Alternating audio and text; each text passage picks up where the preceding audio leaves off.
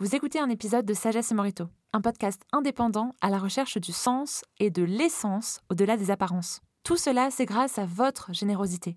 Alors pour nous soutenir, rendez-vous sur Tipeee et Patreon. Voyez les liens en description ou directement sur Spotify.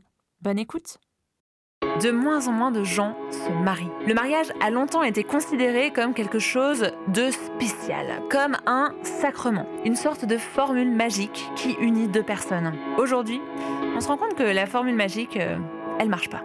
Pourtant, le mariage garde toujours une sorte d'aura féerique, comme s'il était vraiment spécial. Du coup, se marier, c'est quoi le but? Générique. En vérité, je vous le dis. Devons revenir au centre. Real life for your eyes. It is like a finger pointing away to the moon. Bonjour, bienvenue dans Sagesse et Morito, le podcast où le monde et nos convictions s'interrogent, s'enrichissent, se critiquent à la lumière de la sagesse biblique. De Bruxelles à Montréal, en passant par la France et sa capitale, Christelle, Jean-Christophe, et Léa vous invitent dans leur conversation à la recherche de l'essence au-delà des apparences.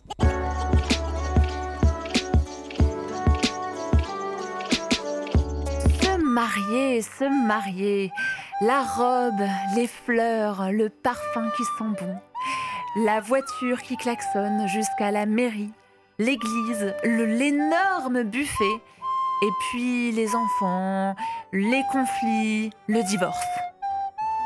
Bonjour à toutes et à tous, chers auditeurs de Sagesse et Morito. Salut JC, salut Léa. salut Christelle. Salut Léa, quel lancement joyeux Exactement, exactement. Aujourd'hui, on commence l'épisode sur une note vraiment très sérieuse. Euh, aux auditeurs euh, de nous dire à la fin de l'épisode s'ils l'ont trouvé plutôt euh, joyeux ou triste à mourir. En tout cas, on parle de mariage aujourd'hui et on en parle dans une saison aux couleurs de sagesse et morito. Je ne sais pas si euh, vous êtes en train de l'écouter euh, sur vos applis de podcast, mais si vous voulez voir la vidéo, vous allez voir que cette saison, euh, on, on est vraiment entouré d'un univers vraiment sagesse et morito. Merci euh, de faire partie de cet univers avec nous. Ouais, et aujourd'hui, on va se poser la question est-ce qu'on ne serait pas tous et toutes prisonniers d'un vieux mythe? Le mythe de la monogamie. Ouais, le fait de se marier, de se marier avec une seule personne et pour toute la vie, en plus, en tout cas, c'est comme ça qu'on s'engage devant euh, à la mairie ou à l'église. Et, et puis, on peut se poser la question qu'est-ce qui est mieux? Se marier ou pas? Se marier rapidement ou bien attendre? Et puis, au-delà de tout ça, c'est quoi le but de se marier? Ça, À quelle fin on fait, on fait tout ça? Et dans cet épisode, avec JC et Léa et moi-même, on va re- revenir sur euh, une thématique en fait qui a cartonné pendant la saison 2. C'est celle du mariage. Donc, ensemble, on va parler mariage, mariage, pas mariage, euh, divorce, polyamour, un nouveau terme, n'est-ce pas? Et euh, caricature du mariage aussi, euh, si possible. Et puis surtout, au fil de la discussion, on va, je pense, suggérer euh, quelque chose de particulier, qui est que la conception euh, héritée du christianisme, la conception chrétienne du mariage, en fait, elle propose depuis très longtemps quelque chose qui est en, train d'être découverte ou redécouverte euh, aujourd'hui, qui est que le mariage est un véritable facteur de bonheur, de bonheur à long terme et de bonheur collectif pour la société. Et un argument, un un argumentaire euh, avec des arguments et peut-être des disputes. À voir. Alors, pour se lancer dans la thématique, euh, j'ai proposé à Léa, euh, tu avais une réflexion à nous partager autour de cette notion de couple aujourd'hui. Qu'est-ce que c'est, le couple? Exactement. Alors, euh, je me tourne en fait vers la psychanalyste belge Esther Perel, qui, euh, dans une interview au magazine Le Temps, en février 2019, euh, donnait un peu une description du couple et de ses enjeux aujourd'hui. Je cite. Le couple, c'est une toute petite unité, la plupart du temps composée de deux personnes, dans laquelle on cherche à satisfaire tous les besoins de l'échelle de Maslow. De la sexualité à la sécurité, en passant par la réalisation de soi, mais aussi la passion, l'aventure, etc. En Occident, c'est une époque intéressante pour l'étudier. On attend désormais d'une seule personne ce qu'offrait autrefois tout un village. On parle d'âme sœur. On recherche aujourd'hui dans le couple la transcendance, la plénitude, l'extase, des termes qu'il y a encore 50 ans appartenaient au champ du religieux. Meilleur ami, meilleur amant, soutien économique, parents, etc. Hmm. Et tout cela sur une durée de vie qui ne cesse de s'allonger. Elle conclut, le couple, tel qu'on l'entend aujourd'hui, représente un énorme défi. Hmm.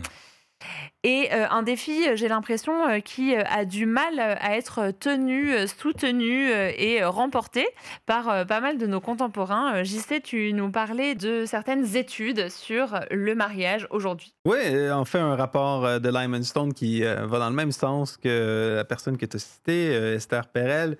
Euh, une étude qui souligne qu'il y a un changement profond de la perception du mariage en Occident, qui est plus le vu comme le fondement d'une vie commune. C'est-à-dire, au début, on voyait le mariage comme euh, ce que tu fais quand tu commences ta famille. hein. C'est la fondation que tu coules sur laquelle tu vas bâtir ta maison.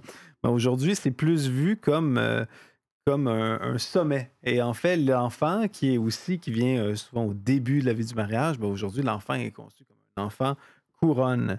C'est cette idée-là qui explique que les enfants sont déjà, désormais considérés comme une récompense ou un aboutissement plutôt que comme une étape initiale de la relation conjugale. Hmm. Et Wow. Stone, du coup, c'est? C'est un démographe, euh, chercheur euh, qui vit à Montréal et Hmm. qui est super intéressant. Vous pouvez le suivre sur Twitter.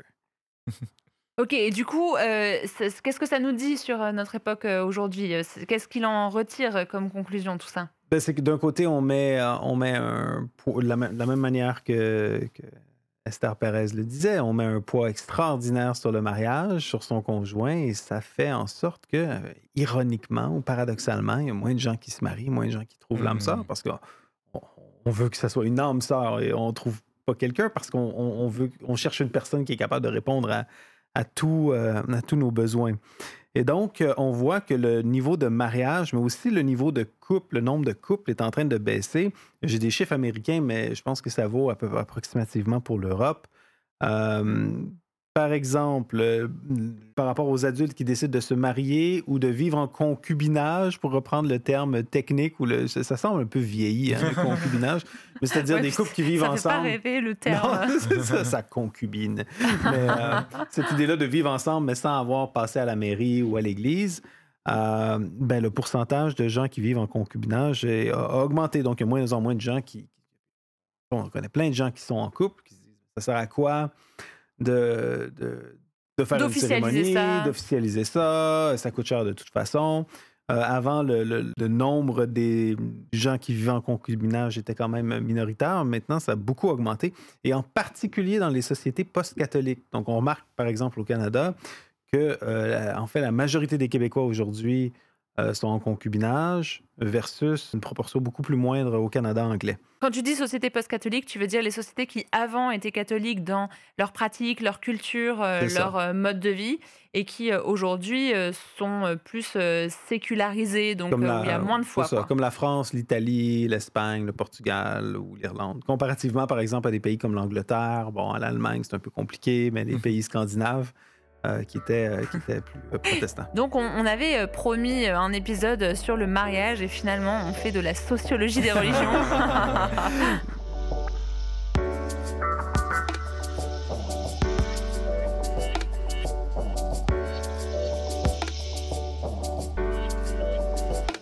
Non, mais c'est juste pour dire que dans nos sociétés, la- le rapport au mariage a changé. Il y a moins de gens qui se marient. Il y a plus de gens qui, euh, finalement, sont jamais mariés dans leur vie. Et ça témoigne d'un changement qui est profond. Et en parlant de changement profond, euh, Christelle, tu nous parlais euh, euh, l'autre fois d'une tendance de voir le mariage vraiment, mais comme quelque chose de pas du tout euh, magique, Mhm. sacramentel, etc., Ouais. mais euh, vraiment juste euh, de l'administratif. Ouais, ouais, c'est une, une tendance qui, euh, qui s'est lancée sur les réseaux en, en 2023 autour de l'été. Il y a eu de plus en plus de posts, surtout des vidéos TikTok en fait. Euh, ce que j'appellerais la tendance largue-le, tu vois, où, où en fait euh, c'était beaucoup de femmes, de femmes jeunes qui avaient euh, la vingtaine ou, euh, ou, euh, ou le, début, le début de la trentaine qui disaient il faut pas euh, considérer que le mariage c'est une forme d'engagement à long terme.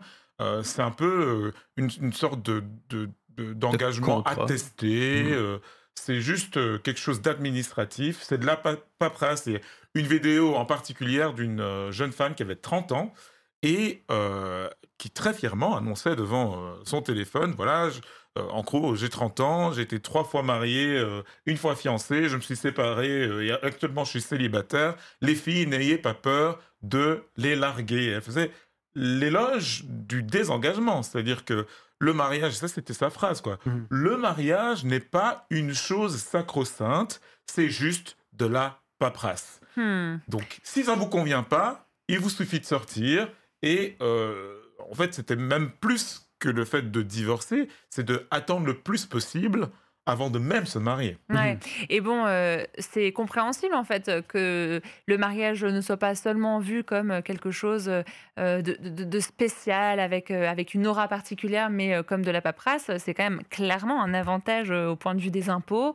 Euh, c'est euh, une étape de vie qu'il vaut mieux vivre avec euh, la petite case mariée, euh, en- en- rien qu'en termes financiers en C'est ça. Bah, si, tu, si tu contrastes ça avec ce qu'on évoquait en début d'épisode, c'est-à-dire le mariage comme une, une forme de euh, formule magique, ben, on appellera ça, euh, la, la tendance largueule, là, une Mm. sorte de désenchantement du mariage. Ouais. Et que- ce désenchantement, il est compréhensible pour euh, la génération qui, euh, aujourd'hui, a vu euh, ses parents, ses grands-parents Ouais. y mettre euh, une dimension religieuse, spirituelle, sacrée, et finir dans tous les cas par divorcer. Mhm. Ouais. Donc c'est pas étonnant finalement euh, d'être aujourd'hui désenchanté. Et en même temps, c'est pas qu'une histoire, euh, vous le disiez euh, juste avant, de désenchantement du mariage comme institution ou, ou acte officiel. Il y a aussi un désenchantement du couple et de l'envie même de partager sa vie avec quelqu'un.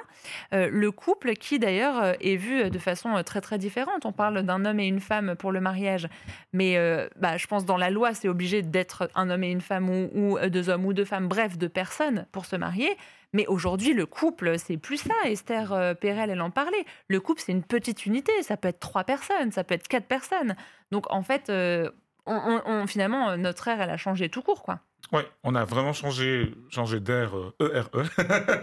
on a changé d'époque par rapport à, cette compréhension du mariage. C'est-à-dire que ce qu'on disait, c'est-à-dire c'est juste de la paperasse, comme tu le, dis, comme tu le disais, c'est pas juste l'acte administratif, c'est le concept lui-même de, en fait, deux personnes qui s'unissent pour la vie, qui a changé. Mais c'est un questionnement, enfin c'est un débat à l'échelle de la société qui est vraiment très très récent, en fait, si tu prends l'histoire de, de, de- de l'humanité.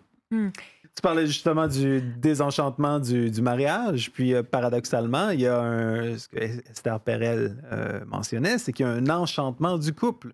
Euh, des catégories comme, euh, comme l'extase euh, sont, sont associées maintenant au couple. On- Le couple, le, le conjoint, la conjointe, c'est la personne qui t'aide à, te- à te développer personnellement, à, à explorer, à découvrir, à t'extasier.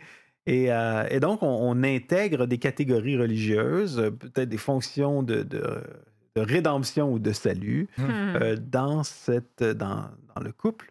Ouais. Mais alors pourquoi du coup le couple se euh, désenchante slash réenchante et pourquoi est-ce que le mariage euh, se, se, euh, euh, enfin perd aussi, euh, je sais pas moi, son, son aura passée Euh, Est-ce que vous avez des petites, des petites pistes, les amis, à donner, à se mettre sous la dent? Bon, je vais encore faire euh, une fois mon, mon politologue, mais il faut, faut réaliser à quel point notre société a changé dans, dans le dernier siècle. Puis il y a des facteurs euh, techniques, technologiques qui, qui ont changé notre rapport au monde, puis qui, qui ont un impact beaucoup plus grand qu'on peut le pressentir. Par exemple Euh, par exemple, la contraception. Je veux dire, euh, auparavant, avoir euh, des relations sexuelles avec quelqu'un, ben, ça présupposait le risque d'avoir un enfant. Et euh, risque certain et sérieux. Donc, si tu es au 19e siècle, que la plupart du monde ont de la misère à peine à, à survivre, et là, avoir un enfant, ça peut être un, un poids extraordinaire. Là. Ça peut être la différence entre la vie et la mort. Donc, à quelque part, euh, euh, le mariage servait à, offrir un cadre, un cadre économique, un cadre d'interdépendance qui, qui permettrait d'élever cet enfant-là, Mhm. d'en prendre soin. La contraception, ce qu'elle a fait, c'est qu'elle a, elle a déconnecté la sexualité de la reproduction. Ce faisant, ben, en, en déconnectant la, la- la- la, la sexualité de la reproduction, ben, le mariage semble devenir aussi superflu par rapport à bon, aujourd'hui la, question de la, de la sexualité puis du mariage. Et euh, du société. couple et de la parentalité. Et, et du couple et de la parentalité. Et ça aussi, au fur et à mesure que la technique euh, avance. Donc là, on parle de, de- de- de contraception qui a, qui a changé les rapports euh, au niveau de la sexualité. Mais je veux dire, la, la- la- la technique permet aussi aujourd'hui la grossesse pour autrui, l'avortement, euh, permet, euh, même on commence à avoir des, des embryons, en tout cas c'est techniquement possible, des embryons qui sont faits à partir du- de l'ADN de trois parents. Euh, Aujourd'hui, c'est utilisé pour prévenir la transmission de maladies génétiques, mais bon, qui sait si dans quelques années, on ne pourra pas faire des enfants à 3 Mhm. ou à 4 ou à, à 5 millions.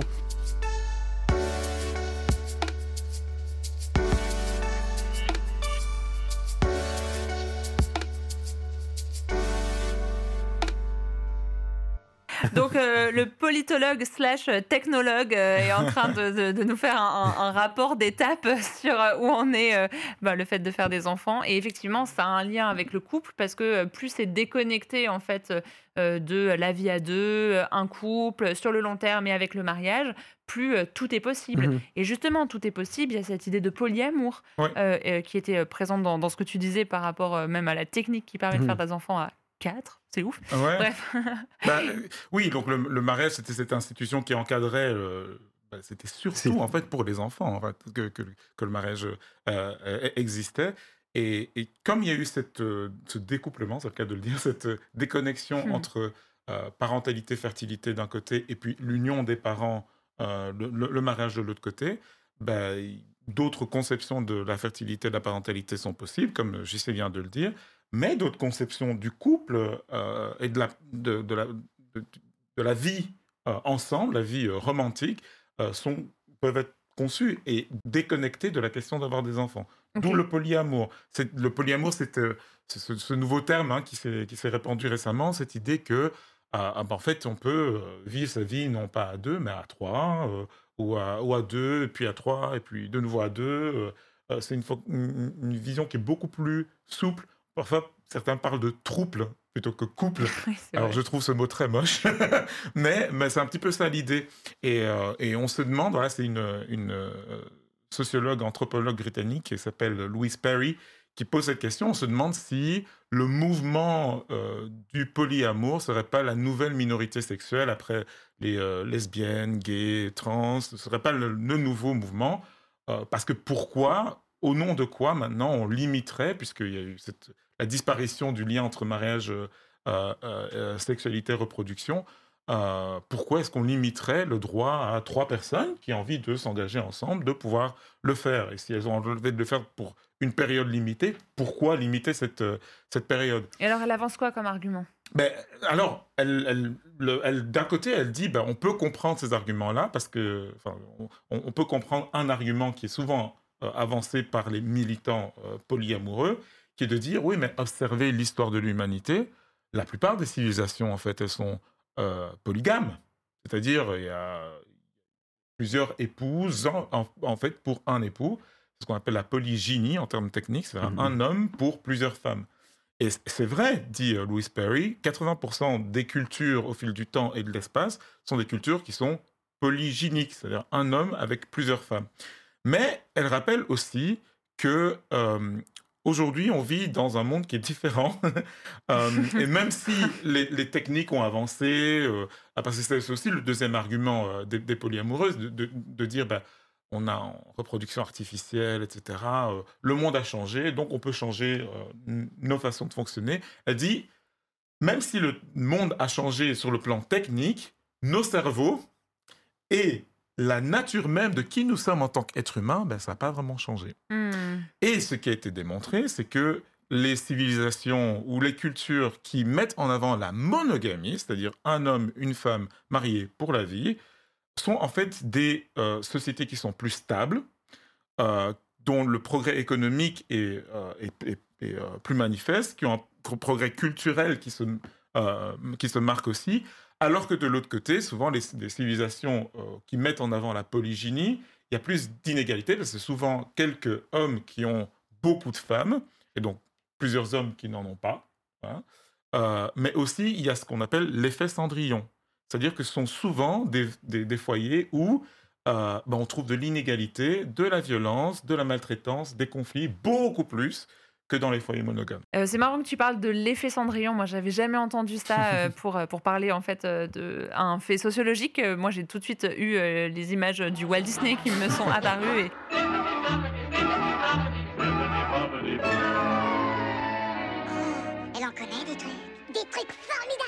faut que je me concentre. On est dans un épisode de Sagesse et Morito. Euh, parlant de concentration, euh, du coup, euh, qu'est-ce que tu veux nous dire sur la polygamie, euh, Christelle? Mais donc, ce- ce- c'est une ré- réponse à l'argument polyamoureux. Elle a, et- elle a écrit en fait tout, tout un bouquin qui parle de l'effet de la révolution sexuelle. Et en fait, c'est un argument qui n'est pas du tout religieux, qui est vraiment séculier, qui est basé sur des, des données. Elle est anthropologue, journaliste, euh, sociologue. Elle argumente en fait euh, euh, sur base de, ce qu'elle a reçu. Puis elle a une réflexion sur la monogamie, qui est un peu le modèle qui fait du mariage ce conte de fées qu'on a en tête. hein.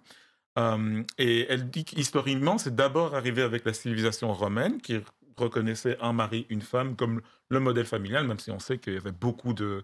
euh, D'autres réalités, euh, D'autres réalités, beaucoup d'infidélité, etc. Mais en tout cas, sur le plan légal, c'était le, le- le modèle idéal. Et ensuite, dans la civilisation romaine, est arrivé le christianisme. Le christianisme qui promeut cette idée bah, d'un homme et d'une femme qui sont fidèles l'un à l'autre pour la vie. Et elle explique qu'en fait, le, cette, cette idée euh, chrétienne qui s'est surajoutée à l'idée légale euh, romaine du mariage monogame a vraiment façonné la culture en Europe. Bah, Il n'y a pas que en Europe, hein, mais Mhm. elle, elle parle de, de, de- de la civilisation oc- occidentale plus particulière euh, dans, dans ses écrits. Et, euh, et ça a vraiment marqué l'Occident jusqu'au XXe siècle où, comme on l'a entendu, ça a commencé à s'éroder.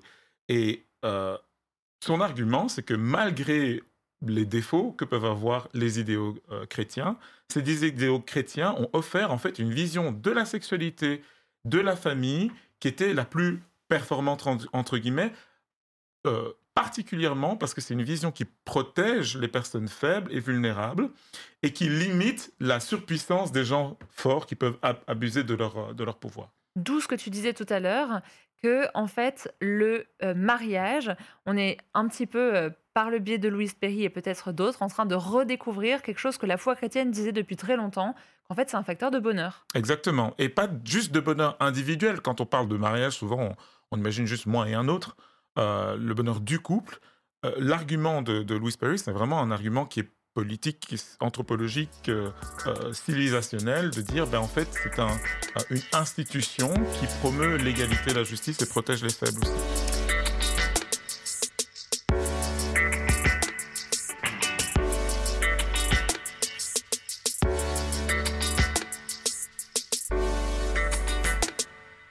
Ok, alors euh, là, euh, on parle depuis euh, tout à l'heure de euh, d'intérêt du mariage, d'intérêt de la monogamie. J'ai un peu l'impression, euh, désolé Christelle, que ça fait euh, un, euh, une sorte de propagande pour la monogamie et peut-être, je sais pas moi, pour la vision occidentale hab- habituelle. Et peut-être que certains de nos auditeurs sont sont, sont pas d'accord avec ça. N'hésitez pas à nous le dire en commentaire, à, à réagir avec nous.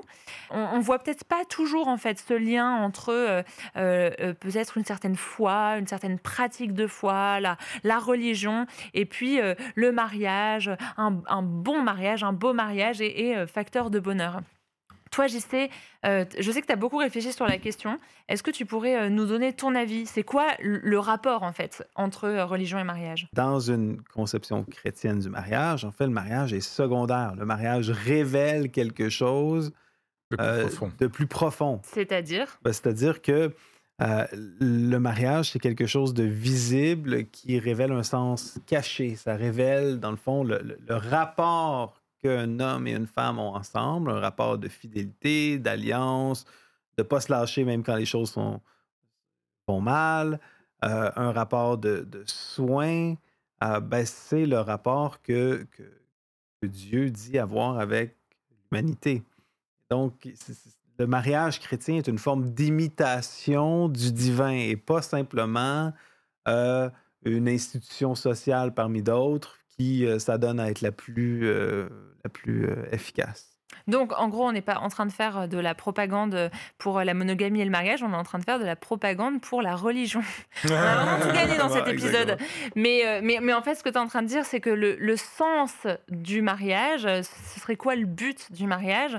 Dans une perspective chrétienne C'est euh, de, de, de vivre la- une euh, institution euh, toute humaine qui nous permet de vivre euh, une réalité spirituelle. Exactement, c'est ça. Donc, pour une fois, j'ai compris ce qu'a dit JC. je rigole. je t'embête. Et donc, c'est- peut-être pour ça que euh, euh, on, aurait cette intuition que le mariage est un facteur de bonheur. C'est que le mariage nous pointe vers une réalité spirituelle, vers une connaissance de Dieu, vers aussi euh, le fait de, de traverser des difficultés, de traverser euh, ben, les défis de la vie, mais euh, ensemble, de favoriser la, la solidarité, etc. C'est c'est ça que ça ouais, dire il y a- il y a différentes facettes du mariage, je pense, qui, qui révèlent différentes euh, facettes du rapport de, de l'humain avec Dieu. Je pense que le premier, c'est celui du don de soi puis du sacrifice. C'est très particulier au christianisme hein, de, de concevoir Dieu comme un Dieu qui se donne, en fait, hein, qui, qui se donne en, en sacrifice. Euh, Hmm. Et c'est très particulier euh, de penser que le couple, c'est de se donner. Si, si on reprend Esther Perel, c'est plutôt euh, chercher en l'autre ce qui peut nous Oui, oui, apporter. oui, c'est ça, c'est ça. Puis dans, dans la- la- les perspectives religieuses euh, classiques ou antiques, c'est vraiment c'est l'homme qui fait des sacrifices pour, pour les dieux. Mais là, vraiment, dans le christianisme, c'est c'est- c'est Dieu qui, est, qui fait le premier sacrifice pour l'homme. Et puis de la même manière, ben, dans bien des conceptions traditionnelles du mariage, c'est comme c'est la femme qui est là pour être subordonnée, servir le mari qui, qui, lui la domine, alors que la vision euh, chrétienne du mariage, c'est vraiment un- une vision de don de soi mutuel, de sacrifice mutuel, d'amour mutuel, de service mutuel. Cette idée-là de mutualité, c'est quand même propre, euh, propre, particulier au christianisme.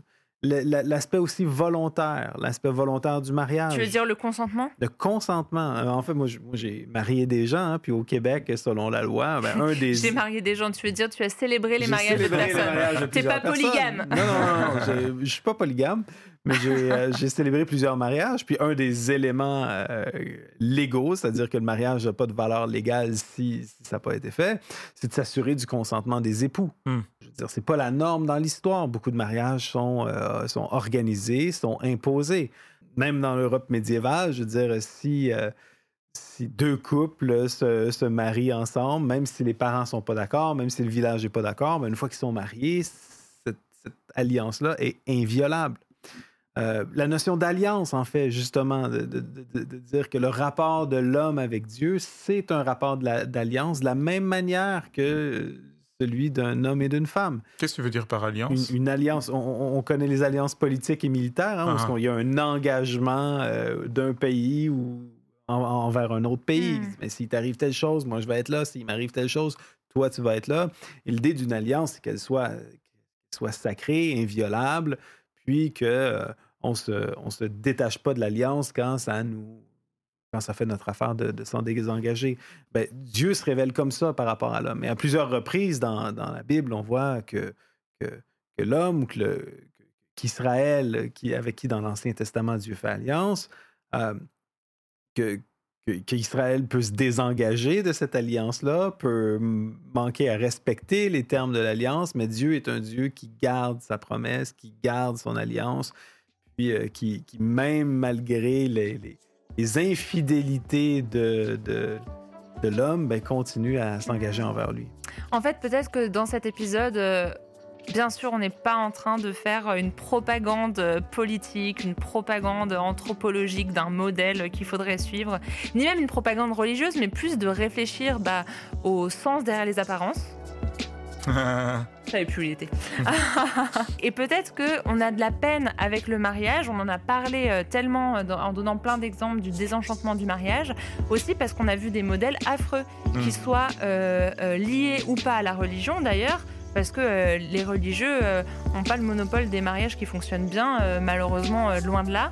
Mais peut-être que si on inversait la réflexion, et que euh, on se disait bah, le mariage dépend en fait l'idée de mariage dépend d'un modèle plus grand. Mm. et c'est ça en fait qui est vraiment facteur de bonheur. Le mariage de façon euh, métaphorique entre Dieu et nous.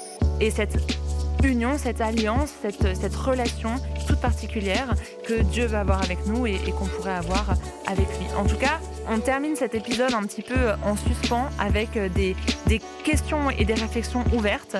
Euh, on attend en fait la suite de ces conversations avec vous, les auditrices et les auditeurs.